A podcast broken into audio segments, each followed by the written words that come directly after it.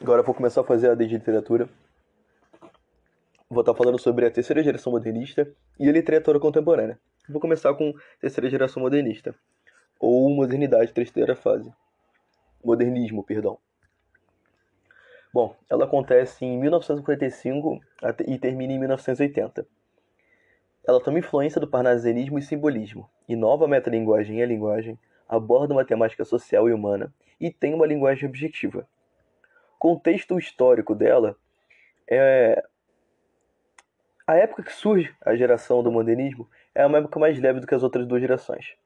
É a base, é a fase da redemocratização do Brasil. No mundo, a Segunda Guerra acaba de terminar e começa a Guerra Fria e corrida armamentista.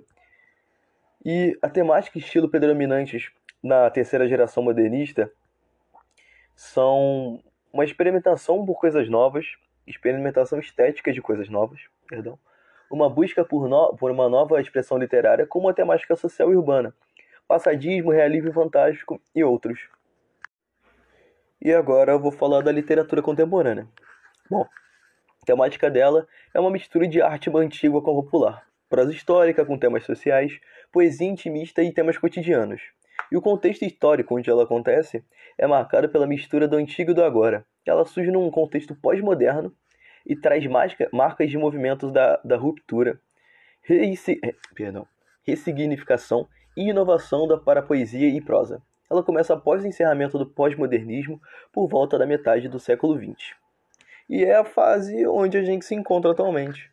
Então é uma literatura que eu estou bem acostumado, até comparando com a outra, por exemplo.